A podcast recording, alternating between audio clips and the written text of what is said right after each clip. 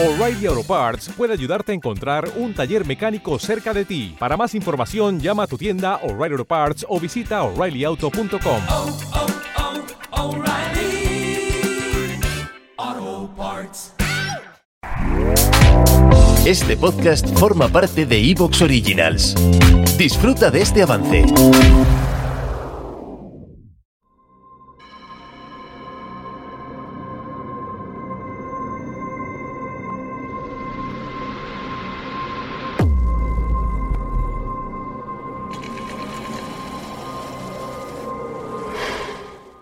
Nuestro primer invitado, vamos a dar paso a un amigo y compañero del programa que cada semana nos mantiene la- la tecnología, nos mantiene las noticias del espacio y muchas otras cosas más actualizadas.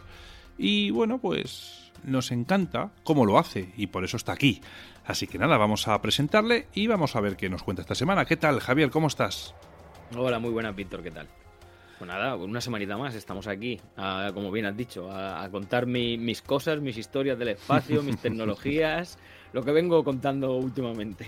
Bueno, bueno, no pasa nada. Nosotros somos todo oído y estamos encantados de escucharte eh, cada semana porque yo creo que tu sección funciona muy bien. Ahí tienes a los oyentes, eh, tienes un montón de likes, comparte, eh, incluso interactúan bastante con nosotros con el tema de las de, la- de las noticias y, los casos que traes. Así que, bueno, eh, a la gente le gusta, Javier. Y, y si tú encima disfrutas, como hemos hablado muchas veces, ¿qué más podemos pedirle? No, no, claro, ya eso ya, ya lo sabe todo el mundo que nos escucha. A mí me, me gusta mucho, me gusta mucho pasearme por todo este tipo de noticias, porque aprendo, porque me tienen muy entretenido a la hora de buscar información y todo, y al final, pues oye, eh, son cosas que sí que es verdad que la mayoría de ellas no necesitamos saberla ninguno, pero no son de, primera necesidad, como aquel que dice a la hora de saber cosas, pero sí que son curiosas y, las cosas curiosas pues siempre llaman la atención. Me la llaman a mí, intento que, se la llamen a la gente y gracias siempre por, los likes y por las escuchas, pero sobre todo lo que, lo que quiero es entretenernos mutuamente. Y- y gracias a esto también damos menos por saco en casa, molestamos menos, ¿eh? Efectivamente, eso también es verdad, pero si lo digo yo está feo. Entonces a lo mejor pues tendría que pasarte con mi mujer y te lo diría encantado. Mejor vamos a mantenerlas al margen por si acaso, Javier. Exacto, exacto. Así que nada, bueno, pues Javier, cuéntanos, ¿qué nos tienes preparados para esta semana? Mira, esta semana vamos a hablar otra vez de, de los agujeros negros, pero en este caso vamos a hablar de una nueva utilidad, y lo entrecomillo mucho porque realmente todavía no está comprobado, pero hay diferentes físicos que ya creen que se, que de qué podría tratarse o para qué podrían utilizarse los agujeros negros, eh, que sería como una especie de de utilizarlos como si fueran ordenadores cuánticos, ¿vale? Sé que suena un poco raro, pero luego cuando, cuando desgranemos la noticia, por lo menos lo entenderemos un poquito más, aunque no deja de ser una teoría, sobre todo cuando empezamos con este tipo de teorías nuevas, pues siempre muchas veces nos llevamos las manos a la cabeza, pero sí que parece que lo han hilado medianamente bien, o por lo menos eso es lo que me ha parecido a mí, y vamos a darles una oportunidad, como se le da a todas las nuevas teorías, hasta que se demuestre, hasta que se demuestre lo contrario. Luego te voy a hablar de un ataque fantasma espacial. Y es que China ha estado probando, digamos, una estrategia que se suele usar, digamos, a ras de tierra en las guerras, en el espacio. Eh, ha probado intentar engañar a las defensas rivales con, unos, con un tipo de, de aparatos simulando una especie de ataque espacial que luego no es tal es una tecnología que, vamos, creo que no lo había intentado hasta ahora nadie y que parece que obviamente una vez que ya se desarrolle por completo, pues empezarán a adoptar Estados Unidos y cualquier otra, Estados Unidos, Rusia y cualquier otra potencia mundial. Y eso es lo que, lo que ha hecho a China esforzarse un poco más, ¿no? Porque al no tener esa potencia nuclear, o por lo menos que se sepa, eh, comparado con esas grandes potencias, pues eh, le han dado al coco y han intentado inventar una nueva forma de, ganar las guerras, ¿no? Hablaremos un poquito de ello también. Luego te voy a hablar del lago Michigan, que es un lago muy grande, ¿vale? Y que tiene alrededor de él le persiguen un montón de efectos, tanto desapariciones de barcos, desapariciones de aviones, búsqueda de ovnis. Eh, es un compendio en el que se juntan muchas cosas y últimamente después de, después de todos estos últimos avistamientos de ovnis, pues ha vuelto a salir a la palestra, se ha recordado, ¿no? Que es una zona eh, marcada en rojo a la hora de, estos avistamientos y ya de paso pues vamos a echar un vistazo a, las, a las dos o tres desapariciones más importantes que tiene y por último te voy a hablar de la precisión de Finder. El Finder o Finder es un aparato eh, con, el que, con el que están buscando eh, los supervivientes en el, en el terremoto de Turquía y que además viene, es un aparato que no se suele dar mucho esta colaboración, ¿no? Pero es un aparato que, ha sido fabricado por la NASA y voy a explicar un poquito cómo se cómo funciona eh, y cómo la NASA lo ha cedido a todos los equipos de salvamento para que puedan utilizarlo para ayudar, incluso como muchos de estos equipos de salvamento lo que han, lo que han ido haciendo ha sido evolucionarlo, modificar ese software y que está funcionando obviamente muy bien y gracias a Dios está salvando muchas vidas. Pero muchas, muchas, Javier, ¿eh? Yo cada vez que veo las imágenes en la tele, eh, de verdad me, entra una angustia porque al final ves a esos pobres niños que están intentando, intentando salir de ahí, de esos escombros, se agarran a la vida de una manera eh, poderosa, ¿no? O sea, tiene una fortaleza brutal.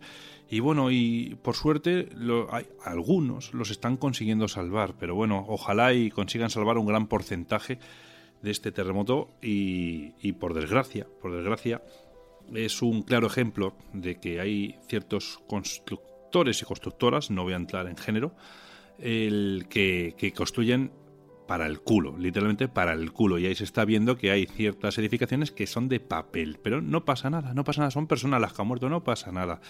En fin, lo de siempre. Eh, Javier, venga, nos vamos a hablar de la utilización de esos agujeros negros que, bueno, se les ha dado multitud de usos, dicen que son puertas a otros a otras dimensiones, que se puede retroceder en el tiempo cuando no cuando te metes dentro, hay muchas muchas teorías. Yo espero no poder ninguna vez, eh, vamos, nunca descubrir eh, para qué sirven realmente, que solamente sea algo eh, teórico, ¿no? Porque, según dicen, si te absorbe un agujero negro, hasta luego. Así que cuéntanos, Javier. Pues sí, mira, en medio de toda, como bien has dicho, de toda esa creciente búsqueda de pistas que tenemos últimamente, ¿no? Para hallar eh, pruebas de vida inteligente en el universo, este equipo de investigadores, que es germano-georgiano, pues lo que ha propuesto para encontrar esas civilizaciones extraterrestres avanzadas es que hay que pensar como ellos, nada nuevo, ¿no? Eh, en el horizonte. Eso yo creo que ya lo hemos escuchado varias veces. Pero ellos sospechan que eh, esas civilizaciones extraterrestres avanzadas podrían considerar el hacer uso, de, el uso de los agujeros negros creados artificialmente como si fueran ordenadores cuánticos. La búsqueda, podemos llamar tradicional, de, señales de, vida, pues, una labor de la cual ya hemos hablado muchas veces en aquel programa, que hacen organizaciones como, como el SETI, ¿no? por ejemplo, que se centra en detectar esa mm, radiación electromagnética, ¿no? como podrían ser rayos gamma o u ondas de radio, como esa famosa señal WOW que se, que se detectó eh, por un radiotelescopio. Pero, sin embargo, estos físicos, que son Gia Dali del Instituto Max Planck y Zaza Osmanov de la Universidad Libre de Tiflis, creen que podría valer la pena considerar esa posibilidad, ¿no? la posibilidad de que estas civilizaciones avanzadas utilicen estos agujeros negros como ordenadores cuánticos. De hecho, es una teoría que, la llevan tan, tan a plomo, Víctor, que el artículo está siendo revisado para publicarlo en la revista Journal Astrobiology, o sea que no hay ninguna tontería. Sí que es verdad que la idea no deja de ser, por lo menos de momento, y para mí un poco extravagante, ¿no? Aunque añade un elemento más a ese abanico que tenemos de posibilidades de, la búsqueda de vida inteligente. Ellos explicaron al portal eh, Universe Today que en la actualidad se buscan principalmente mensajes de radio y que ha habido varios intentos de estudiar el cielo para encontrar esas llamadas candidatas de, esferas Dyson, que son esas megaestructuras que estarían construidas alrededor de, de las estrellas. Y que el problema es tan complejo que lo que habría que probar son todos los canales posibles. Así que ellos creen que todo ese espectro de, tecnosignaturas, que es como lo han llamado, podría ser mucho más amplio. Por ejemplo, eh, la emisión infrarroja o la óptica de, esas megaestructuras construidas también alrededor de ciertos púlsares, de enanas blancas o de incluso agujeros negros. Esta nueva dirección debería ser una búsqueda más, ¿no? En esa variabilidad, digamos, del espectro que a la hora de buscar, ¿no?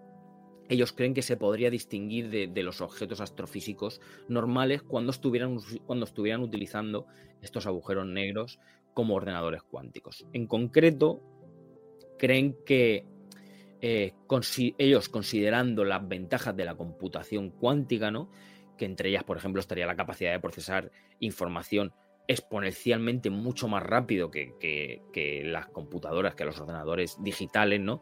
Y, que además son inmunes al descifrado, pues los extraterrestres que estuvieran suficientemente avanzados, y cuando hablamos de avanzados, eh, hablaríamos de esas civilizaciones de tipo 2 de la escala de Kardashev, de la cual ya hablamos aquí en un programa. Acuérdate que estaban divididas como en qué grado podían llegar a usar la, la energía de su estrella, ¿no? Pues la utilizarían a gran escala, en este caso, porque sería, serían civilizaciones del tipo 3, que como ya te he dicho eran son estas civilizaciones capaces de, utilizar la energía disponible en su planeta, en la estrella o en su galaxia cercana. Además, también nos cuentan que, que no, importa lo, no importaría lo avanzada que fuera una civilización o lo diferente que sea su composición de partículas y su química de las nuestras, porque ellos creen que, las leyes de la física cuántica y de la gravedad nos unifican a todos. Y estas leyes nos dicen que, los, almacenadores más eficientes, los mejores de información cuántica, serían los agujeros negros. Esto es nuevo, esta teoría es nueva, pero viene basada en una idea, de, en un concepto ¿no? que desarrolló en su día el astrofísico Roger Penrose y que fue sugerido ya en la década de los 80 de que los agujeros negros podrían ser esa, fuerte, esa fuente de energía prácticamente ilimitada. Así, según los investigadores, ¿no? Pues esos pequeños agujeros negros creados artificialmente podrían actuar como condensadores de información. ¿Te está gustando lo que escuchas? Este podcast forma parte de Evox Originals y puedes escucharlo completo y gratis desde la aplicación de Evox. Instálala desde tu store y suscríbete a él para no perderte ningún episodio. You've worked hard for what you have your money, your assets, your 401k, and home. Isn't it all worth protecting? Nearly one in four consumers have been a victim of identity theft. Lifelock Ultimate Plus helps protect your finances with up to $3 million in reimbursement. Lifelock alerts you to identity threats you might miss. And if your identity is stolen, your dedicated US based restoration specialist will work to fix it. Let Lifelock help protect what you've worked so hard for. Save 25% off your first year on Lifelock Ultimate Plus at lifelock.com slash aware. Terms apply.